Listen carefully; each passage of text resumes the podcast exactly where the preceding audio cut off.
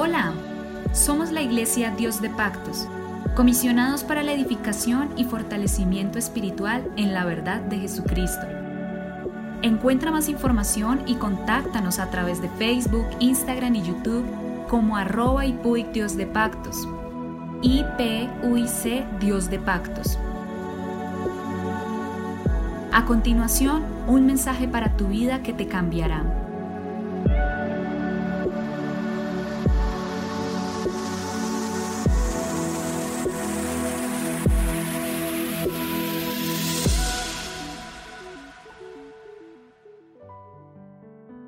El Señor Jesucristo los bendiga. Amada y Puy Dios de Pacto, para mí es un placer saludarles en esta mañana. Quiero dejarles esta palabra, por favor, escúchela con mucha atención. Por favor, se lo ruego, siéntese. Ojalá si está con su familia, deje que su familia escuche esta palabra que quiero decirles, una reflexión corta. En el Evangelio de Lucas, el capítulo 18, el verso 8 dice, Os digo que pronto les hará justicia pero cuando venga el Hijo del Hombre, quiero referirme a esa palabra, a esa pregunta que hace el Señor allí, ¿hallará fe en la tierra? Me estoy refiriendo a la parábola sobre la viuda y el juez injusto. Con frecuencia esta parábola es referida para ilustrar que debemos ser perseverantes en la oración cuando le pedimos algo a Dios y no lo hemos recibido. Pero la clave que está en los versículos 1 y 8 el verso número uno dice, también le refirió Jesús una parábola sobre la necesidad de orar siempre y no desmayar. Y el 8, os digo que pronto les hará justicia, pero cuando venga el Hijo del Hombre hallará fe en la tierra. El Señor Jesucristo quiere enseñarnos algo mucho más profundo y es el llamado a mantenernos en el camino estrecho para entrar por la puerta estrecha que lleva a la vida eterna. No por el camino ancho y la puerta ancha que lleva a la perdición. Si miramos el versículo 7, donde dice, ¿y acaso Dios no hará justicia a sus escogidos que claman a Él día y noche? ¿Se tardará en responderles?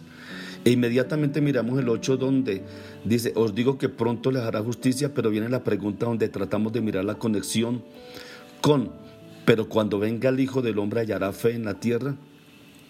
Y esto está haciendo referencia a su segunda venida. Entonces, ¿de qué fe es la que estamos hablando aquí? Es la fe de perseverar, de mantenernos, de sostenernos los santos que tenemos por delante mientras estamos aquí peregrinos en la tierra. En Hebreos 11:6 dice, pero sin fe es imposible agradar a Dios, porque es necesario que el que se acerca a Dios crea que le hay y que es galardonador de los que le buscan. Observen que la fe es el medio que recibimos por medio del don de Dios para recibir la salvación y que nadie se gloríe, dice en Efesios 2, 8 al 9. ¿Y cómo no podemos solo buscar a Dios? Debemos pedirle a Dios la fe que necesitamos para ver al Señor en su venida y tomar a sus santos, según Mateo 24, 11 y 13, dice, y muchos falsos profetas, mire, escúcheme bien esto, porque pensamos que falsos profetas son de la televisión, falsos profetas son los que van a salir por la calle a pregonar cosas, no, hay falsos profetas en medio de nosotros, personas que se creen líderes, personas que están dañando la fe, personas que están destruyendo, personas que, eh, eh, eh, que quieren oprimir la fe de los demás y quieren manejarlos a su antojo. Y eso es lo que está ocurriendo en estos momentos en la iglesia, en todo el mundo. Personas afectando la fe de otros, personas no queriendo que otros busquen a Dios. En este momento que la iglesia fue cerrada el año pasado tanto tiempo y duramos unos días haciendo culto, notamos cómo muchas personas no volvieron a la iglesia. Algunos venían de vez en cuando y venían con un espíritu indolente, un espíritu apagado, un espíritu escaso y cómo están influenciando a gente que están alrededor de ellos, cómo están influenciando a gente que están caminando al pie de ellos. Eso también son falsos profetas. Tengan mucho cuidado, dice que muchos falsos profetas se levantarán y ensañarán a muchos. Y por haberse multiplicado la maldad, el amor de muchos se enfriará, mas el que persevera hasta el fin será salvo. Por favor, amado hermano, entienda que usted tiene que ser responsable de su propia salvación, no las otras personas. No siga líderes falsos, no siga líderes muertos, no siga líderes que estén perjudicando la salvación de su alma. Busque al Señor. Si miramos Mateo 24, del 37 al 39, dice, mas como los días de Noé, así será la venida del Hijo del Hombre. Porque como los días de Noé antes del diluvio estaban comiendo y bebiendo, casándose y dándose en casamiento hasta el día en que Noé entró en el arca y no entendieron hasta que vino el diluvio y se los llevó a todos. Así también será la venida del Hijo del Hombre. Por eso es importante pedirle a Dios fe y es una fe suya, no la fe de, de un falso profeta, no la fe de una persona que está atentando contra su salvación, no, es la fe suya que le ayuda a perseverar en esta generación perversa donde crece el trigo, pero también crece cizaña Mateo 13, 24 al 30. En el juicio final los justos irán a vida eterna y los desobedientes a, la palabra de Dios irán al castigo eterno. No es fácil ser cristiano en este tiempo, más como se está presentando la situación en este tiempo donde la iglesia la cierran, la abren, donde hay persecución. Allí es difícil, pero hermano, usted agárrese de la mano de Dios. Cuando la iglesia se abra, venga a los cultos desesperados, venga a los ayunos, venga a congregarse, venga a adorar a Dios. No le haga caso a palabras de falsos profetas se lo ruego en el nombre de Jesús, no se deje engañar. Hay un incremento de maldad, eh, hay eh, capturada por el afán de este mundo y el entendimiento aparente, sano que se ve en auge por todos los lados. No podemos seguir adelante y ser pacientes sin la ayuda del Espíritu Santo, la ayuda del Señor. El Señor está sentado a la diestra, esperando, preparando morada para los que creen en Él y Él volverá a tomar a los suyos cuando venga por su iglesia pura y sin mancha. Quiero preguntarle, ¿va a estar preparado o va a estar siguiendo a un falso profeta.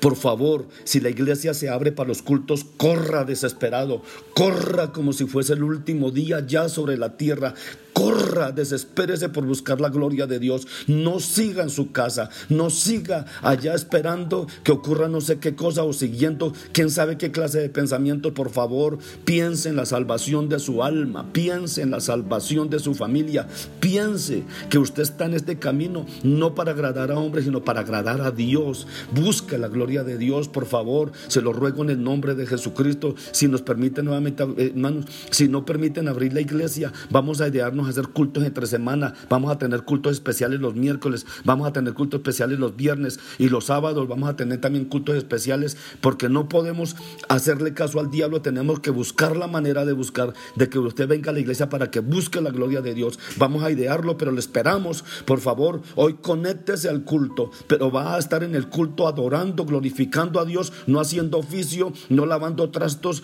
no corriendo, no mirando televisión y a la vez el celular el culto, no. Va a meterse en Dios, por favor piense en la salvación de su alma, piense en la salvación de su familia, piense en la salvación de su alma.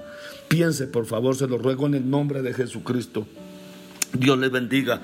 Les habló su pastor Héctor Damián. Tengo angustia por la salvación, tengo angustia por su alma, tengo afán por ustedes, amados hermanos, que no han vuelto a la iglesia, que vienen a la iglesia de vez en cuando, que le están haciendo caso a palabras de profetas falsos. No es usted que debe buscar la salvación de su alma. Hágalo, por favor, en el nombre de Jesucristo. Hágalo. Busque la gloria de Dios. Desespérese por la gloria de Dios. Esta semana vamos a tener ayunos. Vamos a tener tres días de ayuno. Venga esos ayunos. Venga, venga esos ayunos. Saque tiempo para la gloria de Dios. Bendiciones en el nombre de Jesucristo.